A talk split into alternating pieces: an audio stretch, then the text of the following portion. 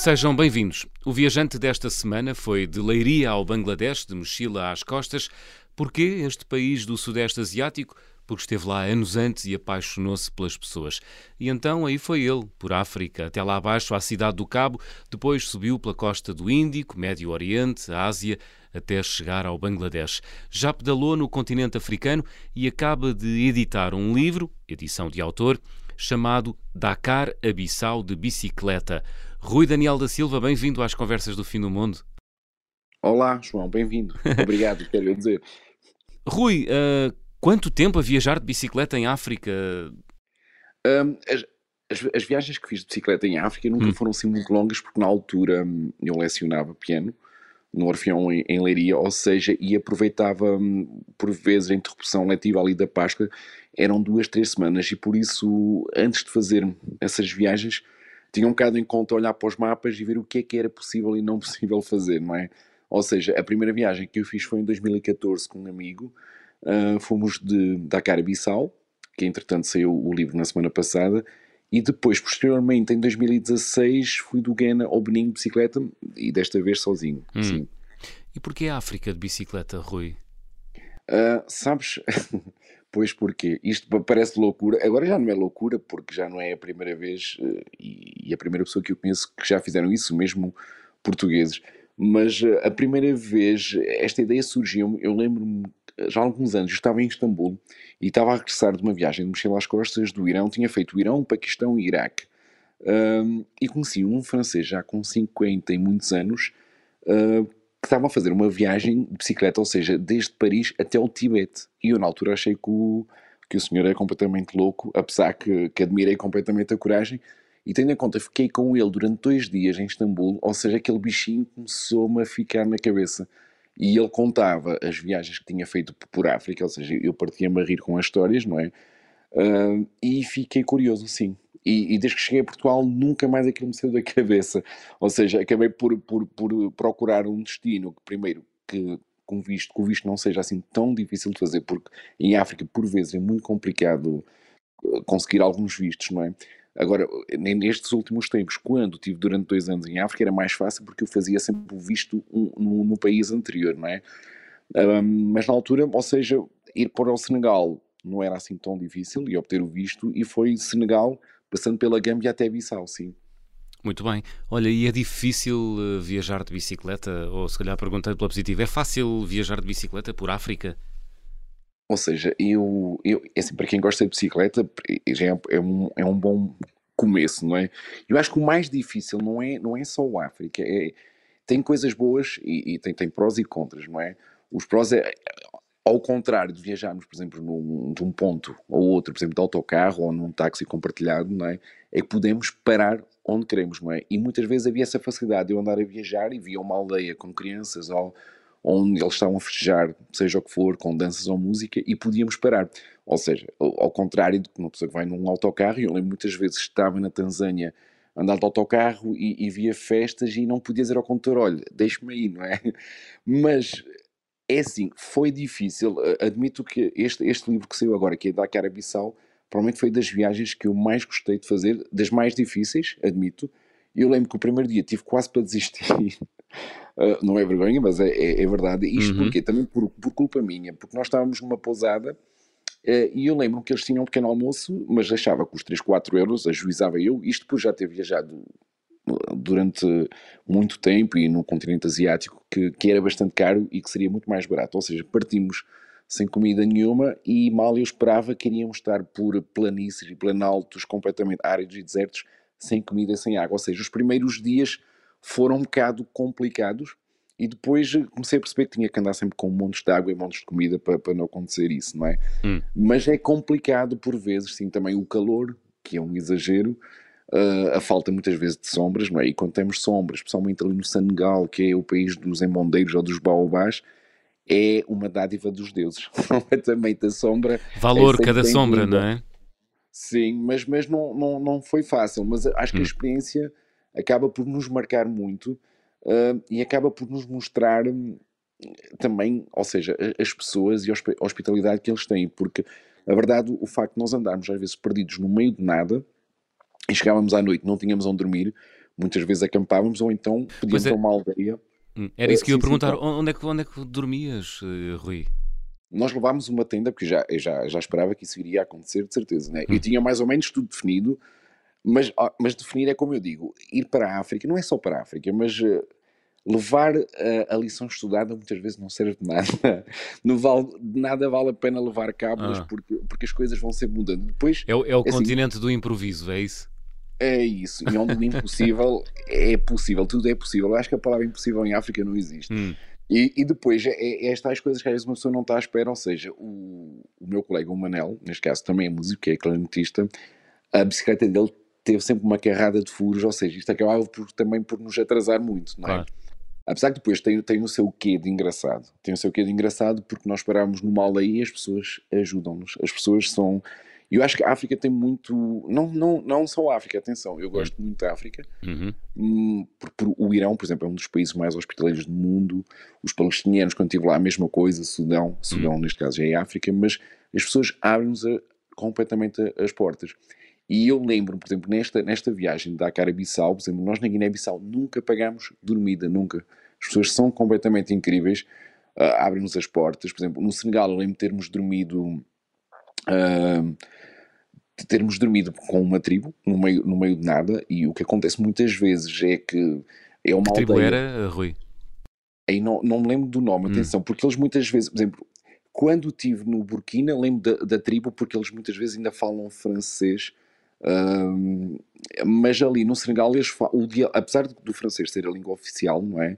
Mas quando se está fora do Senegal, ou de, fora do Senegal, fora de Dakar, muitas vezes só falam um Wolof, que é um dialeto. E então acabávamos por, por falar com gestos, fazer gestos com as mãos, mas eu lembro que numa aldeia uh, eu fiz o gesto com as mãos, uh, a perguntar se podíamos lá dormir e, e, eles perceberam o que é que nós queríamos. O que é que acontece? Geralmente é que eles vão buscar a pessoa mais velha da tribo, que normalmente é a pessoa mais idosa, que é o chefe, e Claro que normalmente, a priori, eles permitem-nos sempre que poder, podemos montar a tenda e, e, dormir e estar com as pessoas, não é? Mas é essa experiência que acaba por ser eh, bastante boa e apaziguadora, ou seja, é percebermos que, que as pessoas por todo o mundo nos abrem a, as portas, sim. Uhum. São, são, tão, uh, são tão simpáticas que uh, ouvi que, uh, que te quiseram casar em África. Foi onde? Foi no Togo, não foi? Togo, Gana, assim, eu estou, agora, agora já, já é normal, se voltasse à África já, já, já seria é assim, uma situação, mas a primeira vez eu não estava à espera. ah, mas já te aconteceu a, várias vezes, foi? Já, mas e não é só em África, sabes o que acontece muitas vezes e, e, eu acabo por entender isso, ou seja, é o facto de nós sermos estrangeiros, sermos brancos e sermos vistos como um passaporte para, para, para saírem do país, não é? E terem melhores condições, hum. não é? Mas eu, a primeira vez, eu não estava realmente à espera. Eu lembro que estava a viajar, ainda estava no Ghana e estava a caminho do Togo hum. e, e lembro-me de ter parado. Eu sempre via uma sombra e podia, parava. E realmente uh, uma família, um, uma família, assim, era um irmão e uma irmã que me viram ali sozinhos, perguntaram o que é que eu estava a fazer. Eu estava a caminho do Togo, perguntei se havia onde comer, não havia nada, e a verdade é que passado uma hora a rapariga veio, veio uh, e trouxe comida, ou seja, ela tinha cozinhado frango e massa para mim, que eu agradeci, fiquei super feliz, uhum. como é óbvio. Convidaram-me para entrar lá na, numa tasca que o, que o rapaz tinha, que era uma mercearia só com, com bebidas, e quando estava a comer, uh, ele disse-me que eu tinha que casar com ela. Eu na altura comecei a rir porque achava que ele estava a brincar, não estava à espera disso, sabes? Hum. Mas eles estavam a falar a sério. e eu tentava sempre fintar a conversa uh, a rir-me, a rir-me. Ah pá, e lá consegui-me ir embora, sinceramente. E quando cheguei ao Togo e ao Benin, esse acto de, de, casamento não parava. E eu comecei a dizer que era casado, mas o facto de ser casado em África não tem nada a ver, porque muitas vezes existe lá poligamia, ou seja, os homens podem ter três, podem ter três ou quatro mulheres. Hum e eu lembro no Benin, quando já estava no final, já dizer que tinha filhos e tudo, mas o facto de ter filhos em África ainda ficam mais contentes. Quer dizer que tu podes fazer filhos, não é?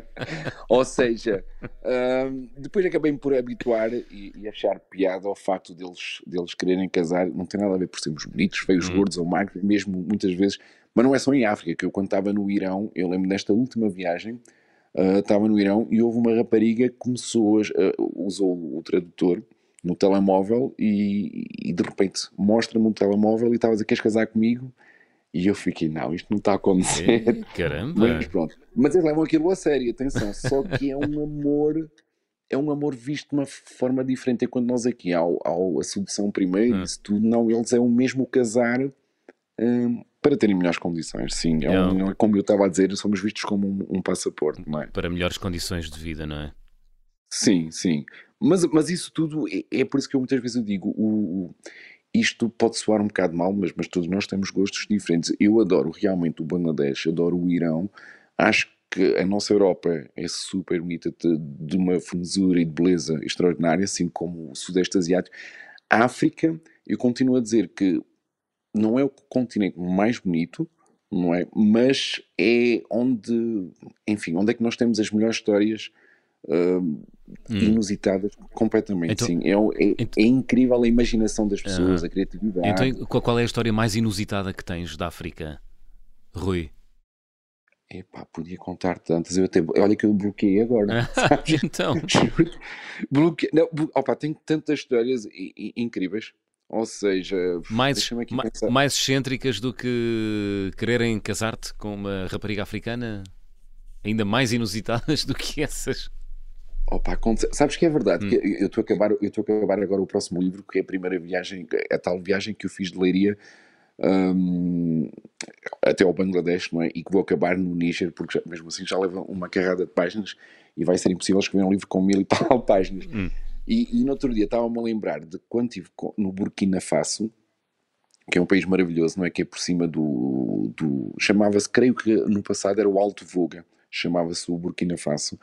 Eram algumas crianças com quem eu estive, hum, e estive num- num- numa zona que se chama Sindu, perto de Bobo Dioulasso, foi o facto de eles andarem com, com fisgas hum, e eu perguntar-lhes o que é que eles andavam a caçar. Eles andavam a caçar, ou seja, não, não só pássaros, pássaros, mas como morcegos, macacos, todo tipo de animais.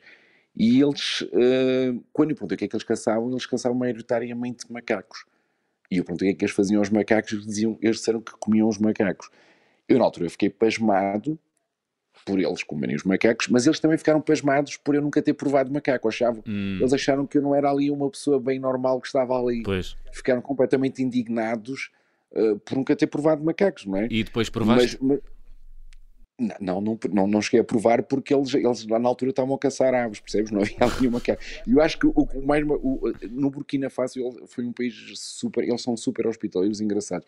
Eu lembro uma altura, em plena noite, numa terra chamada Pó, um, as pessoas- e o mais engraçado é que isso não acontece muitas vezes aqui em Portugal. As pessoas verem-nos, as pessoas querem estar connosco, as pessoas convidarem-nos e de repente estão ali connosco como se já nos conhecessem há não sei quanto tempo, sabes? E a curiosidade de querer falar e tudo. E eu lembro-me que um grupo de seis ou, sete pessoas ficaram super contentes por eu ser português. E porquê? Porque eu na altura não sabia disso. Um, primeiro, ser português hoje em dia é, é muito bom, graças. Eu não gosto muito de futebol, mas posso agradecer ao Cristiano Ronaldo ele ter-me aberto muitas portas, porque ele foi realmente o grande embaixador. Hum, é? O facto de muitas vezes, ah, não vamos dar um, um visto para a Somália, e o facto de ser português, pronto, vamos lhe dar um visto. facilitou, facilitou, no teu caso, um visto para a Somália? Sim, sim, sim, sim. Ah, boa. 90% das vezes, 90% mesmo. As pessoas, as pessoas são completamente fanáticas eh, em África, não são em África, não é? Ah. Mas pelo futebol, há sempre o Messi e o Ronaldo, eh, mas sim, mas facilitou muito. E eu lembro que no Burkina Faso, para além do, do Ronaldo, o treinador na altura, e hoje em dia não sei, mas o treinador atual da seleção era português. Chamava-se Paulo Duarte. E eu não sabia.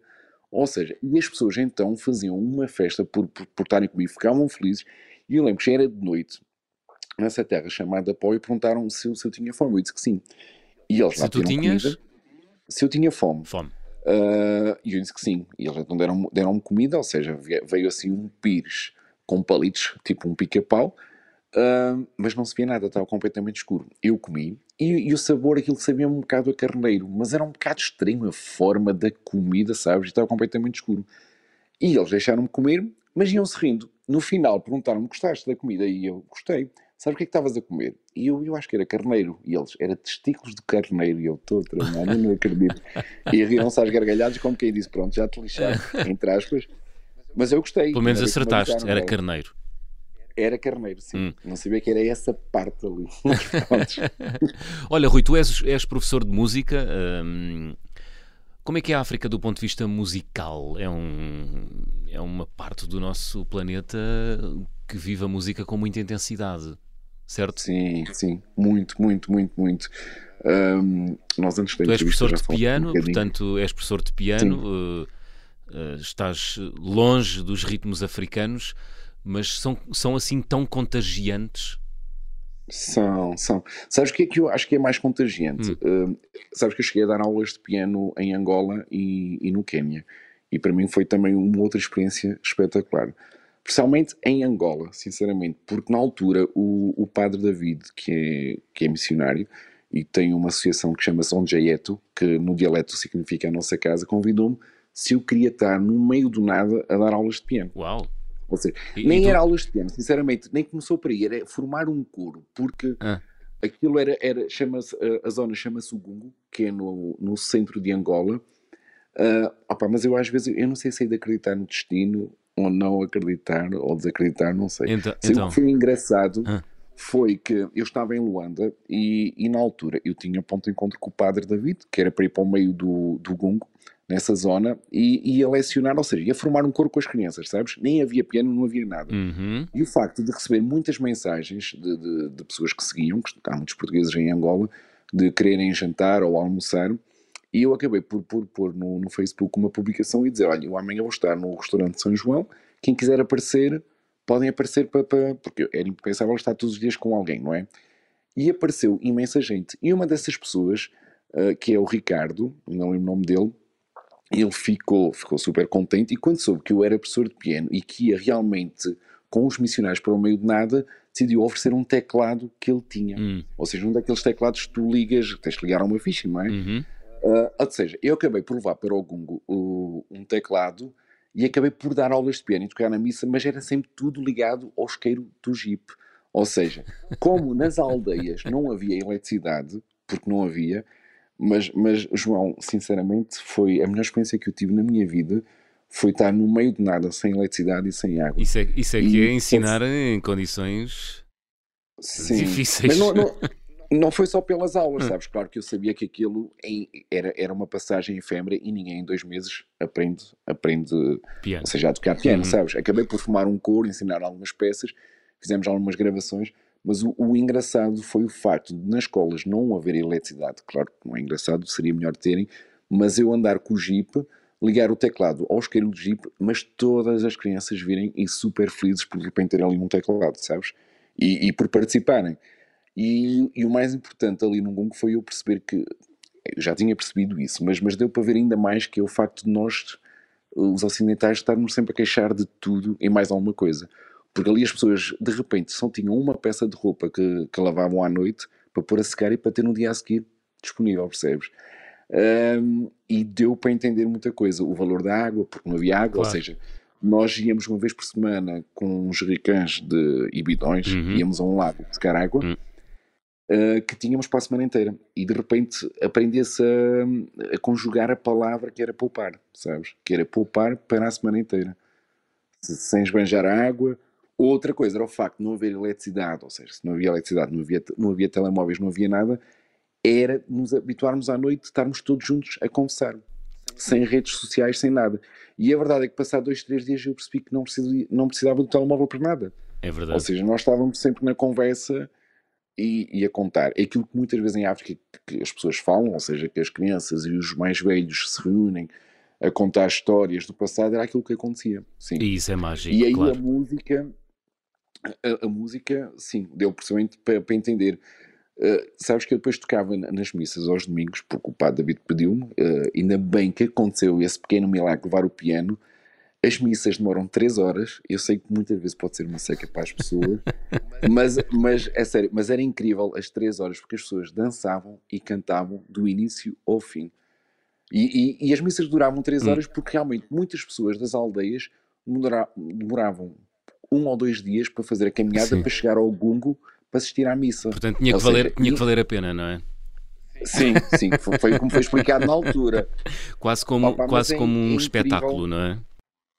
Sim, mas é incrível perceber que as pessoas têm o ritmo realmente no corpo, sinceramente. Ritmo. Hum. Estou a falar pessoalmente da dança, não é? Hum. E depois, a, a, nível de instrumentos musicais, no, no Senegal há muito, porque o, o, os jambés, o, somente os instrumentos uh, de percussão, não é? Agora, não é? Mas realmente aquilo acho que é-lhes natural. É-lhes muito, muito natural. Uhum. Muito bem. Estamos na reta final da primeira parte, abrimos o álbum de viagem.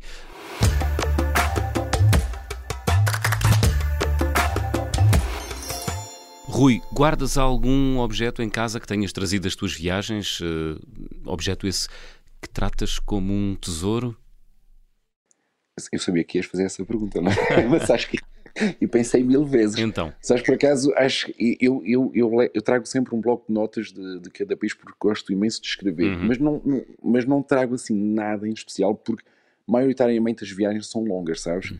Um, ou seja, é impensável, é impossível andar sempre. Às vezes por muita pena minha, gostava de trazer mais coisas, sabes? Hum.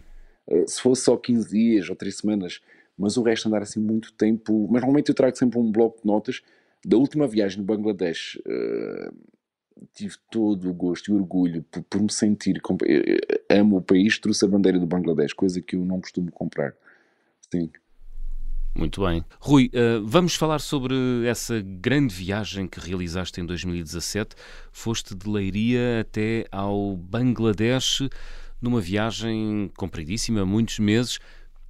O que é que há no Bangladesh que te fez lá ir a partir de Leiria? Foram as pessoas Esse... ali. O que é que têm as pessoas de especial no Bangladesh? É assim, eh, principalmente são, são genuínos, sim genuínos, hospitaleiros, curiosos, uhum. muito mais que, muito mais, é assim, nunca há comparação, não é? Mas assaz diferente de África ou de outro destino qualquer. Isto porquê? Porque no Bangladesh não há, não há turismo, não há qualquer turismo, não é? Apesar que há alguns países onde é que também estava em África, ou seja, na Somália ou na Nigéria, nunca me cruzei com nenhum turista, não é? Mas é a curiosidade genuína das pessoas. E sejam eles miúdos ou graúdos, as pessoas interpelam-nos com o objetivo de, de, saberem quem somos, mas sempre com uma felicidade completamente genuína e enorme no rosto. Hum. Isso é, Ficam super felizes. É, é, é, é, deles? É natural deles? Ou, ou, ou, ou, foste tu que tiveste um primeiro contacto feliz com o Bangladesh e ficaste. Uh, primeiro tive, sim, sim. Condicionado. Sim, eu tive um, um, primeiro contacto há alguns anos, que eu não me lembro sinceramente da data, e fiquei completamente. É assim, houve ali duas partes. Fiquei um bocado também triste, porque há muita pobreza, é? assim como na Índia, é? vê-se muita pobreza, uh, mas depois as pessoas em si é, são, são incríveis. E isto parece mentira, parece um bocado utópico, uh, mas eu tenho fotografias e, e vídeos, especialmente nesta última viagem, as pessoas rodeiam-nos eu, eu, lembro às vezes estar a visitar, por exemplo, uma mesquita, ou, seja o que for, e basta a primeira pessoa pedir para tirar uma fotografia. Primeiro, eles, são, eles adoram fotografias. Eles adoram fotografias. No Bangladesh. Hoje em dia toda a gente tem um daqueles telemóveis antigos que dá para tirar uh, fotografias, não é? Hum. Eles, todos eles querem uma selfie, querem uma fotografia, ficam super felizes por de repente estar ali alguém. E eu lembro que por vezes haviam filas de dezenas e dezenas de pessoas, todas à espera para tirar uma fotografia com o branco com o branco, neste caso o Rui, não é? Hum. Mas notava-se a felicidade completamente de, no rosto, sabes? A felicidade por, por estarem com alguém, por terem um amigo de repente que era branco. E isto sempre, o interpelar deles nunca com um, um segundo sentido, sabes? Com algo atrás. Porque muitas vezes acontece. Em Marrocos, infelizmente, não só em Marrocos ou no Egito, muitas vezes as pessoas interpelam-nos são simpáticas, eu vou-te levar aqui, vou-te mostrar isto, mas depois acabam por estender a mão sempre a pedir dinheiro e muitas vezes até acabam por ser, infelizmente, um bocado brutos ou agressivos. No Bangladesh isso não acontece, ou seja, as pessoas só querem é conhecer, uh, só, querem, só, só, só, nos querem conhecer, não é? E, uh, e depois o facto, em 2017, quando eu fiz essa viagem, e eu já andava a matutar uh, um, há um ano, um ano antes que queria realmente fazer, ainda bem que o fiz, porque hoje em dia com o Covid está muito, muito difícil, não é? Acho que seria impensável fazer novamente uma viagem destas neste momento. E isto porquê? Porque eu também sempre que viajei e, viajei muito, conhecia sempre pessoas que muitas vezes andavam seis meses, um ano, e ficava fascinado. Hum. Ficava fascinado por, por, por não haver tempo, sabes? Por, por poderes viajar e poderes te apaixonar por um sítio e ficar lá mais tempo sem ser com, com um tempo marcado, sabes? E, e tudo ali sempre até o segundo. E então acabei por, por eh, realizar esta, esta viagem de, que saí de Leiria à Boleia. eu sabia que era difícil andar a boleia por África, por isso o meu primeiro objetivo era pelo menos chegar à África, a Marrocos, uhum. de, dedo, de dedo esticado, mas hum. depois eu sabia, pelas histórias todas que eu já tinha lido, ouvido, é. que seria impensável e, e consegui boleia, mesmo assim consegui uma ou outra vez, vocês conseguirem ir da Namíbia para o Botsuana à boleia, consegui boleia na Nigéria, consegui na, na Serra Leoa, mas normalmente eles param e eles pedem-nos sempre dinheiro. Pois. Pedem, é, é impensável. Então onde é, onde é que foi mais difícil encontrar boleias daqui até ao Bangladesh? Opa, sabes que chegou a uma altura que eu desisti da boleia, eu vou, dizer, vou ser muito ah. sincero, principalmente na Guiné. Eu estava ali na Guiné-Bissau para ir para a Guiné-Conakry. Uhum. Primeiro, é assim, nós não estamos em África, nós, é óbvio que nós estamos na Europa, não é? E muitas vezes, enquanto, por exemplo, eu aqui em Portugal... Não passam, veículos, uma... não passam veículos como, é como passam, por pois, exemplo, na A1, não é? Pois, e, e eu lembro-me já aqui em Portugal, às vezes era complicado eu apanhar a boleia. Uma coisa que eu fazia era eu, eu pedia aos condutores para me deixarem na estação de serviço, hum. porque assim era mais fácil a mim eu meter logo conversa e começar a brincar com o pessoal, hum. porque com o dedo esticado era complicado. Então em África, muitas vezes, eu não lembro bem da, da terra, mas foi no sul da Guiné-Bissau, queria ir para a Guiné-Conakry, ou seja, para estar quase um dia inteiro à espera, ou seja, poucos carros passavam, ou poucas motorizadas, eh, ou quase nada, sabes? Hum. E, e, comecei a perceber que era, era, era muito complicado. Mas ainda bem que, que surgiu também uh, este percalço de, de, quase impossibilidade, porque o facto também de viajarmos, para além depois, sabes, os táxis compartilhados ou os autocarros são, são baratos, são bem, é um preço bem em conta, acabamos por nos cruzar com pessoas, uh, por ter outra experiência, e depois o facto das pessoas estarem muitas vezes connosco hum. acontecer outra coisa, ou seja, o facto de eu ter pago um ou dois euros por aquele táxi acabava depois por abrir outras portas que eram as pessoas convidarem para ficar em casa. Ah, pois. Ou seja, e para além de ter a experiência também de, de estar com, com, pessoas, não é? Mas, mas, mas, mas, tive, tive boleias engraçadas, desde a República Democrática do Congo até a Luanda. Conta, conta. Uh, sim, boleias engraçadas, onde é que tive um. Porque aí tive que andar à boleia porque cheguei, ou seja, saí do, do, do Congo belga, que é o Congo Kinshasa, não é? Uh, cheguei a Angola e realmente, isso, e, e deves saber, em África, por exemplo, muitas vezes os táxis ou qualquer transporte só partem quando estão cheios, uhum. não é? Ou seja, se estiver vazio não, não parte, ou pagas os lugares todos, não é? Uhum. Ou então eu não saio daí. E a primeira vez que eu tive essa experiência eu não estava à espera, ou seja, normalmente são três à frente e quatro atrás, não é? Um, e muitas vezes eles diziam a mim: Olha, queres pagar mais um lugar? Vais à frente. E eu: Não, não, não, eu quero ir com vocês todos aí como se fôssemos sardinhas, que é assim que é na África, não é? E o facto Mas isso torna a viagem uma coisa penosa, não? Torna, torna um bocadinho mais penoso. Sabes? ali amass amassado no meio de, um veículo, imagino eu, não é? Naquelas estradas que também Opa, não, deve, eles... que não devem cumprir os, os requisitos mínimos, não é? Pois é. Olha, não, não, nem, sempre, nem sempre foi fácil, hum. não é?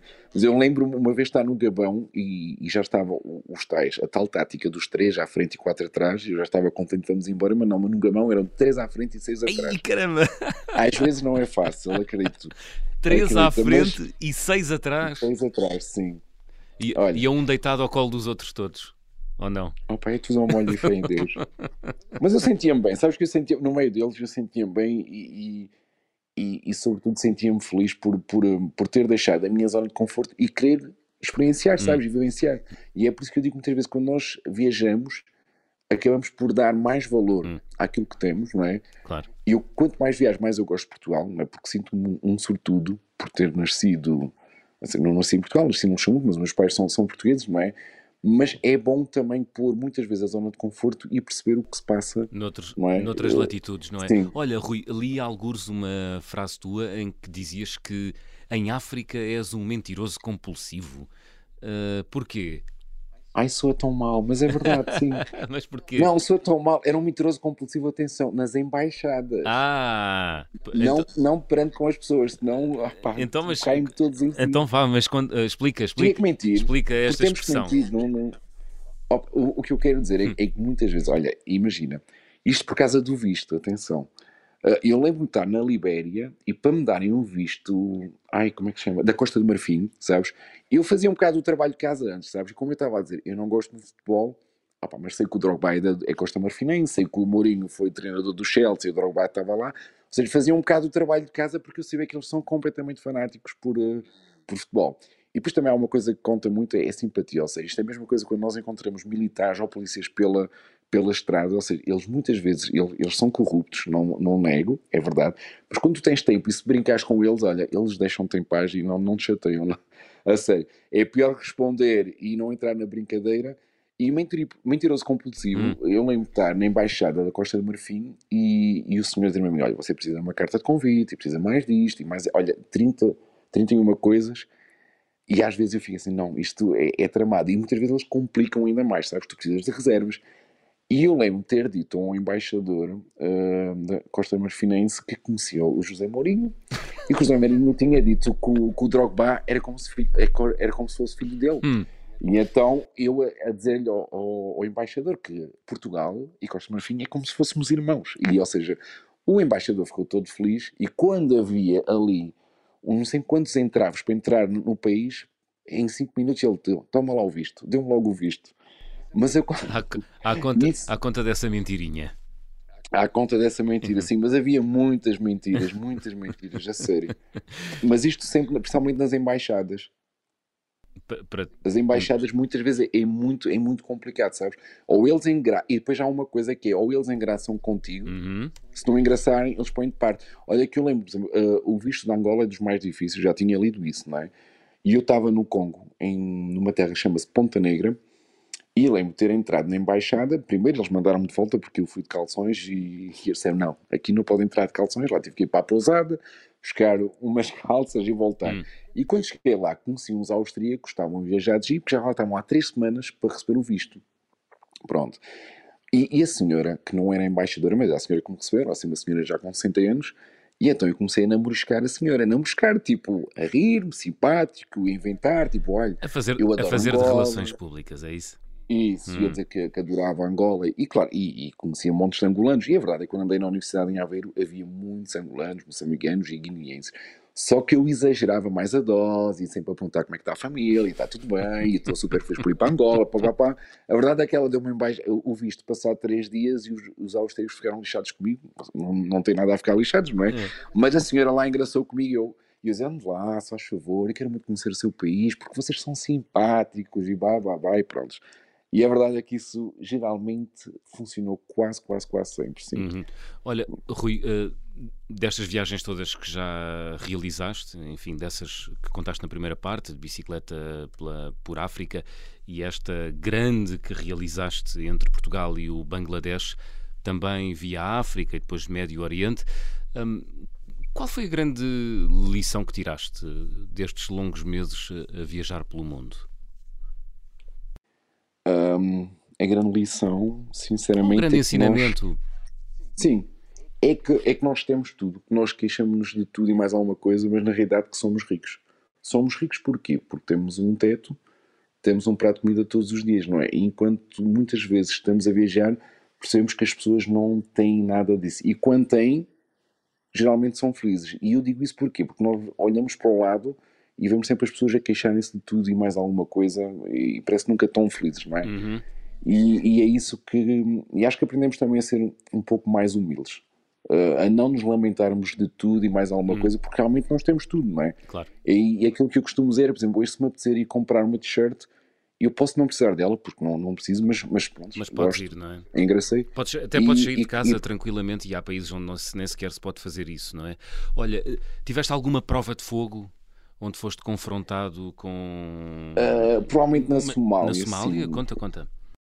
É assim, eu um, estava numa terra que chama-se Argeisa, é a Somalilândia, que é a parte do norte da Somália, né? apesar que eles já há mais de 28 anos estão a tentar ser independentes, mas, mas, mas continua a ser a Somália, sabes?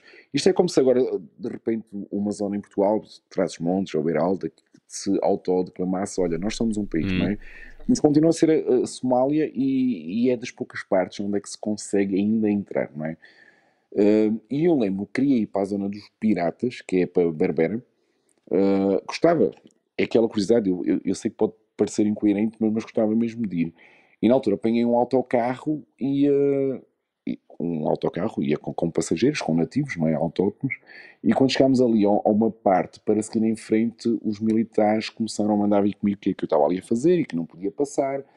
Um, e de repente o autocarro tinha que voltar tudo para trás e as pessoas começaram a cair quase todas em cima. E eu não tenho culpa, não é? E eu acabei por dizer: não, não, não, o autocarro não precisa de sair, eu saio, desenrasco-me, volto para trás. E voltei para trás, fui um, à embaixada um, e eles disseram-me que não, mas o Rui não precisa de nenhum militar, não precisa de nenhuma escolta. Porque, porque os militares nesse posto fronteiriço disseram o Rui só pode passar para outro lado com escolta militar. E eu achava que, pronto, é eles que querem fazer dinheiro, prontos. E então, como me informaram que eu não necessitava de escolta militar, no dia a seguir lá vou eu outra vez num outro autocarro. E nossa, isto, quando eles me viram, eles não ficaram nada contentes, hum. prenderam. Uh, depois muitos andavam bêbados, quase que me agrediram, começaram a bater nas mãos. E eu sempre, ali com uma vontade enorme, às vezes de chorar, e a pensar: não, Rui, tipo, porta-te bem. E eu sorria sempre, falava com eles simpático, mas eles tentavam sempre intimidar, sabes? Sempre intimidar. E eu dizia, então, e tentava meter conversa, sabes? Estabelecer uma Sim. ligação. E fiquei lá durante 3, 4, olha, já não me lembro. Fiquei durante muitas horas até aparecer um outro rapaz que lá teve pena de mim e ele lá explicou, pois, mas ele está a dizer que só fez esta viagem outra vez porque lhe disseram. Hum. Porque lhe disseram. Uh, eles, e lá me deixaram depois ir embora. Sim. Eles sentiram-se desautorizados, não é? Uh, sentiram, mas sabe que eles depois também eles estavam bêbados, estavam já embriagados e alguns eram assim brutos. Só que eu nunca respondia, ficava no meu cantinho e transparecia sempre alguma calma, sabes? Tipo, continuava a ler, e ele, o que é que tu estás a fazer? Tu a ler, hum. mas nunca respondia, sabes? Mas sempre com um sorriso, sempre, sempre, sempre. Lá me deixaram outra vez ir embora, e pronto, lá tive que arranjar então escolta militar para passar para a costa. E então no terceiro, isto depois eu depois também sou um bocado mauzinho às vezes, mauzinho. Mauzinho, então? Eu não consegui passar no terceiro dia, uhum. não, é? não disse nada. E à vinda, quando já me vinha embora, disse posto fronteiriço, abri a janela e disse adeus ah!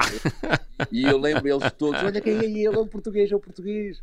Pronto, e, e, não aconteceu nada, que de todas maneiras estava, estava bem acompanhado, não é? Mas sim, mas acho que isso provavelmente foi o momento mais difícil, foi estar ali um dia inteiro e perceber que não estava a ser que eles não estavam a ser simpáticos, sim. Hum. E depois sabes que o problema disto estarmos às vezes num ou outro país, tu não sabes o que é que pode acontecer, não é? Claro as leis são deles, não é? E eu, mas uma coisa que eu tentava fazer sempre era sorrir, simpatia. Hum, pronto, eu não. Sorrir e acenar é a fórmula vencedora, não é? Sim, sim. Muito bem. Olha, hum, quando pensas nessa viagem que realizaste de Portugal ao Bangladesh, hum, qual é a imagem mental uh, que tu querias?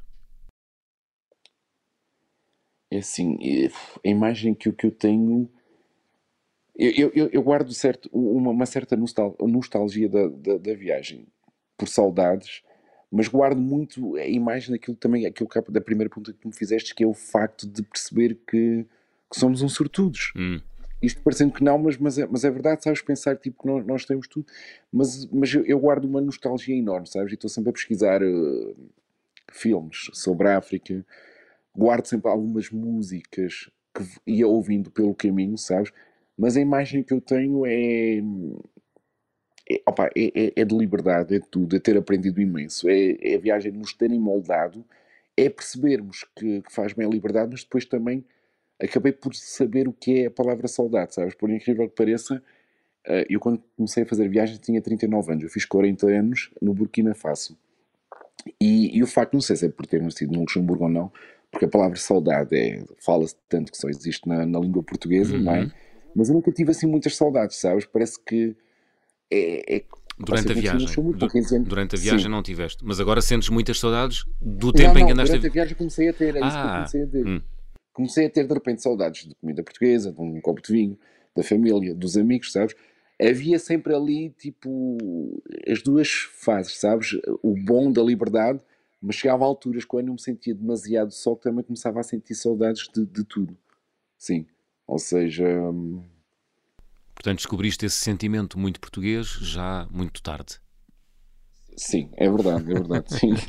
e agora sinto saudades, saudades muito do continente, principalmente do continente africano. Hum, é contagiante, não é? Sim. Sabes como, como eu costumo dizer, às vezes é, é engraçado ou, ou, não, ou seja, principalmente a África, muito, muito África. Uh, eu, por exemplo, eu estava a escrever sobre a Islândia, um, sobre um novo livro, e de repente eu comecei a, a, ficar estagnado e petrificado assim, mas não aconteceu nada de engraçado. Ou seja, hum. mas continuo a dizer que a Islândia para mim, provavelmente foi um dos países mais bonitos, cheio de cascatas, é incrível, não é? A diversidade, os vulcões, Uhum. os glaciares, Hum. tudo. Mas depois faltava-me aquela parte, e eu assim, mas que seca, não aconteceu nada. Não houve ninguém que quis vender, opa, seja lá. Ninguém, ninguém me prendeu, ninguém me prendeu, ninguém me tentou, su- eh, su- eh, não ten- ninguém me pediu dinheiro, não é? É isso. Nem é só pelo dinheiro, é pela, sabes, é pela uh, imaginação das pessoas, sabes? Sabes que eu não gosto muito de falar, na- na- na- às vezes, no, no- no menos bom, porque é o que eu costumo dizer.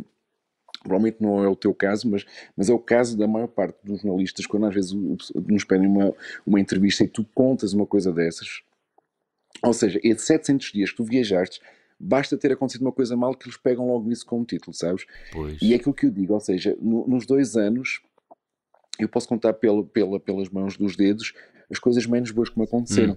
Mas isso vai acontecer sempre, é como eu digo, no nosso país também acontecem coisas más, não é? Exatamente. Mas 99% as experiências foram, foram bastante boas e, e as pessoas mostraram-nos realmente que, que são hospitaleiras, não é? E, E que vale e a que são pena. curiosas. Sim, que vale a pena, claro. Rui, estamos na reta final do programa. Vamos fazer check-out. Ok. Vamos embora. Peço-te para completares as seguintes frases. Na minha mala vai sempre. Um bloco de notas, Escreves muito. muito sim, sim, desde sempre. Muito bem. O carimbo de passaporte mais difícil de obter até hoje? Qual foi, Foi Rui? Ni- a Nigéria.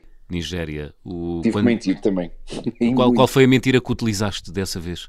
Sabes que recusaram-me o, o visto da Nigéria no Burkina, recusaram-me no Togo e depois no Benin, que é o país antes de entrar na Nigéria, também me foi recusado. E eu pensei, não, não, mas eu a Nigéria eu quero entrar, eu tenho que entrar porque eu quero chegar aos Camarões. Hum. Ou seja, tive que lá ir uma vez e sabes que foi no, isto foi em 2017, em 2018 foi o Mundial, não é?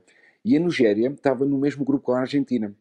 E a minha mentira foi eu dizer que odiava o Messi, que era português, e que apoiava a Nigéria contra a Argentina. E quando me foi apresentado um senhor que é português, casado com a embaixadora espanhola do Benin, eh, isto em Porto Novo, ela, eles disseram logo: não te vão dar o visto, Não- mas deram-me o visto. Deram-me o visto por causa de eu, de eu dizer que apoiava a Nigéria contra a Argentina. Uhum. Pronto, foi o visto mais difícil, sim. Muito bem. A refeição mais estranha que comi, qual foi? Ah, provavelmente foi larvas na Amazónia. Larvas na Amazónia. Mas estavam mortas, mas eram larvas à mesma. Mas aconselhas? É, sabes que eu fiz batota porque eu engoli. Isto já ainda era novo na altura. Provavelmente se fosse agora teria mesmo dado uma trica. Isto estava um senhor na, na parte da Amazónia da Colômbia Uhum. e ele estava a comer larvas vivas e, e ofereceu-me, disse que não queria. Então pegou numas mortas que ele tinha lá, enroladas, tipo, embrulhadas numa folha e eu decidi, tipo, pôr uma à boca, mas não mastiguei, sabes? Por isso continuo a achar que não provei mesmo, seriamente. Hum. Apenas engoli e meti depois logo dois ou três biscoitos por cima. Olha, a viagem com mais peripécias, qual foi, eh, Rui? Ah, eu creio que a viagem com mais peripécias foi. Eu vou dizer simplesmente o continente africano. Por exemplo, pode ser Dakar a Bissau de bicicleta, sim. Hum, Que é rapidamente assim uma hum, que te venha à cabeça, uma peripécia. É, as corrupções engraçadas dos polícias desde me pedirem um seguro de bicicleta. ahm, Seguro de bicicleta. sim, desde começarem a mexer nos alforjes e aparecerem cuecas quando eles estavam à espera de dinheiro e ficarem chateados. Ah, e quando eu percebi isso a primeira vez, comecei a, ser- a pôr a roupa suja por cima dos alforjes e eles desistiam. Eles estavam à espera de, sabes, de ver Hum. alguma coisa tipo um rádio, não sei o quê. E Sim. era sempre cuecas e piugas, sempre por cima. Eles tru- abriam aquilo e ficavam chateados. Bom truque, bom truque. Olha, a recordação de viagem mais cara? E não tenho assim nenhuma, sinceramente. Hum. Eu acho que a melhor recordação são as histórias que nós guardamos no nosso baú de recordações para, para sempre. Muito bem. A mais cara acho que são, são as pessoas. As pessoas, ou seja, o melhor, mais, mais que a beleza, sabes? Eu continuo sempre a dizer isso. Mais que a beleza de um país é a beleza do- dos corações das pessoas, sim. Muito bem. E gostavas de viajar com? Com um filho e com a minha mulher um dia, sim. Muito com um filho, principalmente a imagem de um filho, sim. Pode ser de bicicleta. Boa. Olha, Sabes Rui, que isto muito rápido, são muito rápido. A primeira viagem que eu fiz de bicicleta foi esta da Dakar de Bissau de bicicleta, que na altura os meus amigos ficaram completamente tipo, ah, tipo és maluco, etc. Nós, no terceiro ou quarto dia, vimos um casal de franceses a viajarem com duas crianças de bicicleta. E quem hum. viaja sabe que isso cada vez se vê mais pelo mundo. Hum, já tivemos aqui uh, viajantes que viajaram de bicicleta com os filhos. Olha, agora sim estamos a chegar ao fim. Rui, qual foi a música que escolheste para fechar esta nossa conversa? Foi uma música que eu ouvi durante o continente africano, quando estive lá, todos em todo lado, que é de uma cantora nigeriana que chama-se Shindinma, creio que a música chama-se Falling in Love. Mas era uma música que aparecia em todos os autocarros, em todos os táxis, em todas as tascas. Uhum. E tu gostas, não é? Obviamente. Sim, entrou muito... no ouvido e nunca mais saiu.